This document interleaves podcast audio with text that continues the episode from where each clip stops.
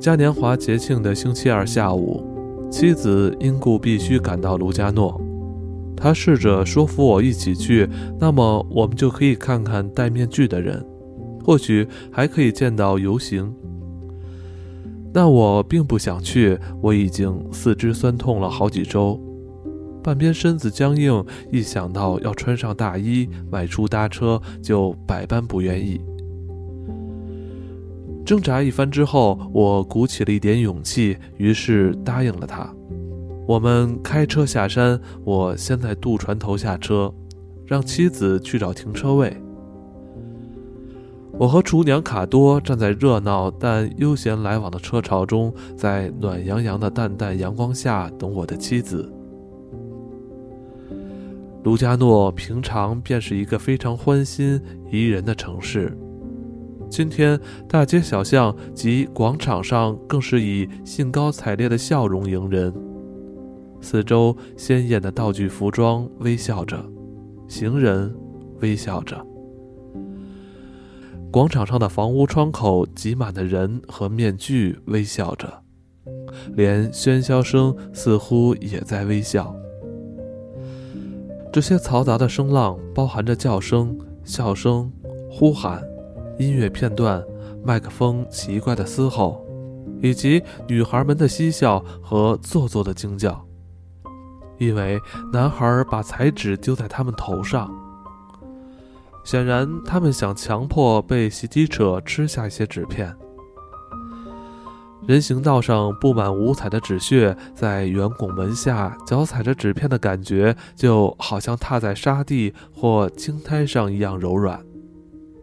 不久，妻子回来了，我们就站在里佛马广场的角落，看起来这里是庆典活动的中心。广场、人行道站满了人，在五彩缤纷、喧哗吵闹的人群里，成群结队的人来来往往。一些穿戴着化妆舞会服装的小孩也混在其中。广场的另一边搭起一座舞台，台上有一个节目主持人，一个弹吉他的民俗歌手，一个肥胖的小丑等等。对着麦克风热烈的鼓动的气氛，不管有没有人听见，不管有没有人了解，不管小丑是不是仍表演着老把戏，演员和群众一起欢乐，台上台下互相鼓励，加油。玩性、逗乐的情绪和欢愉的气氛不断的交流着。主持人介绍一位少年上台，那是一位小艺术家，一个才华横溢的业余艺术家。他模仿动物和其他声音的技艺非常高超，令我们如痴如醉。我事先已和妻子说好，在城里顶多待十五分钟。结果我们却又看又听，心满意足的待了半个钟头。在城里人群中逗留，尤其是在庆典的城市里，对我而言是颇不寻常的经验，令我既害怕又陶醉。我经常独自待在书房或花园中，几星期甚或几个月，很少提起劲走到村子里。甚至连花园的另一端都很少去。此时，在欢笑喜乐的城中，我突然被熙攘的人群所包围，与他们一起欢笑，欣赏如此变化多端、超乎想象的丰富表情。我感觉自己再度属于他们，属于人群。当然，过不了多久，我的脚便又冻又痛，疲倦的想回家。不停地看与听的痴狂，不停注视无数奇怪、美丽、有趣、可爱的脸庞，倾听许多诉说、欢笑、呼喊、嘶吼，以及政治高扬、低沉、温暖或尖锐的人生。这一切使我疲倦虚脱，激昂地专注于眼睛与耳朵五光十色的感官享受后，随之而来的是疲困和几乎类似晕眩的恐惧。我害怕多的消化不了的印象的冲击。然而，如果费点心思仔细想想，人对于世界的丰富绚丽及各种障眼法等幻术的种种惧怕，其实并不是因为年老体衰，也并不像心理学所说的是内向的人羞于在周遭环境下坚持自我的不安。这种恐惧、疲惫、接近眩晕的恐惧，应该还另有原因，而且是更好的原因。看看在我身旁站了半个小时的人，在我眼中，他们就像水中的鱼儿，悠游、慵懒、满足，毫无牵挂。他们的眼睛不停吸收景象，耳朵不停吸收声音。仿佛眼睛之后藏的不是脑，而是底片或资料库，而后藏的是唱片或录音带。他们时时刻刻都忙着吸取、收集、记录，但不是为了当下的享受，而是为了储存，以待日后一再精确的反复播放。简而言之，在这里我不是观众。不是一个毫无责任的观众，而是手拿画册的画家。此时的我正全神贯注的工作。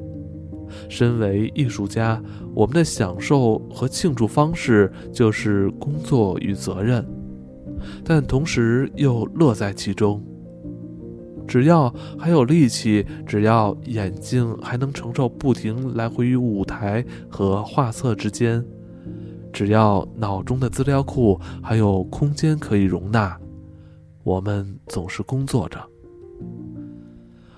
但我无法向身旁的人解释这些，他们一定会笑我。别太抱怨您的工作，只不过是观察、画些有趣的事情，您就自以为很累、很辛劳了。而在您眼中，我们是享受庆典。或凑热闹的懒鬼，但其实我们是在休假。我们的邻居，我们来到此地是为了在庆祝中作乐，而不像您是为了工作。我们的职业可不像您的这么雅致，先生。如果您像我们一样在我们的工作室、商店、工厂、办公室工作一天，您早就累坏了。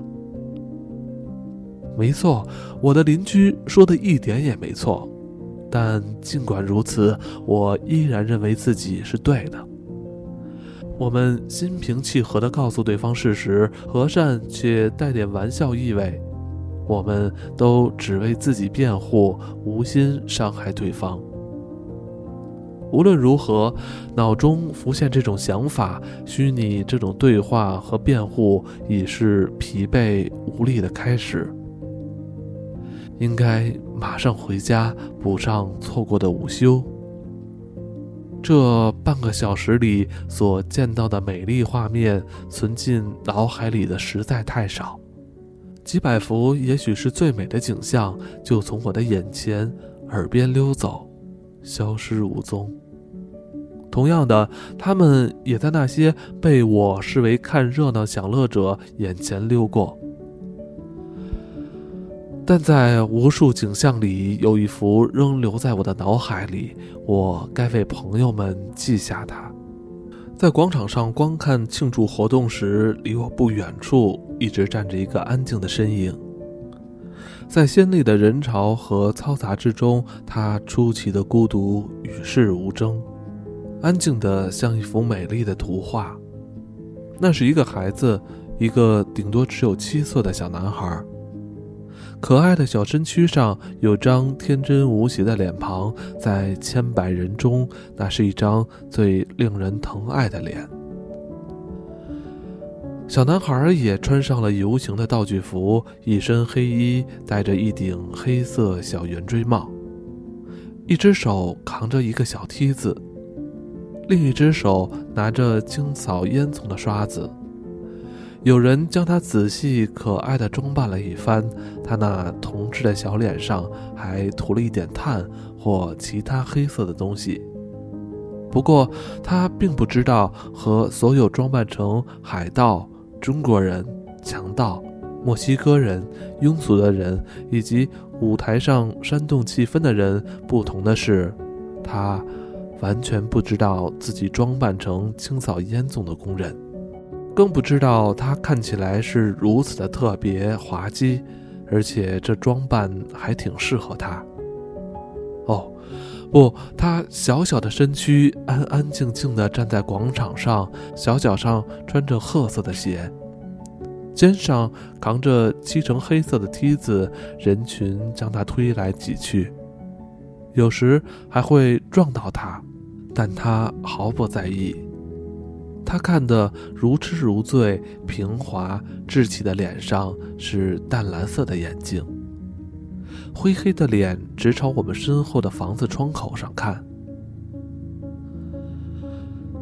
在我们头上一人高的地方有一扇窗，一群比他大的孩子聚在一起嬉闹，他们又叫又笑的互相推挤着。所有的孩子都戴上彩色的面罩，不时从手中的袋子洒下彩色的纸雨，落在我们身上。小男孩的眼睛充满惊讶，他出神，虔诚地往上看，眼珠痴迷地转动着，整个人完全被吸引了。一看再看，依然意犹未尽。他的眼光中没有奢求、贪婪，只有令人震惊的投入，以及满怀感激的热爱。是什么让这同志的心灵如此震惊？是什么让他如此快乐、如此神往？我并不想了解。可能是五颜六色的服装，可能是初次察觉小女孩面容的美丽，或者是孤单的独生子因上头一群可爱孩子的笑声而深受吸引。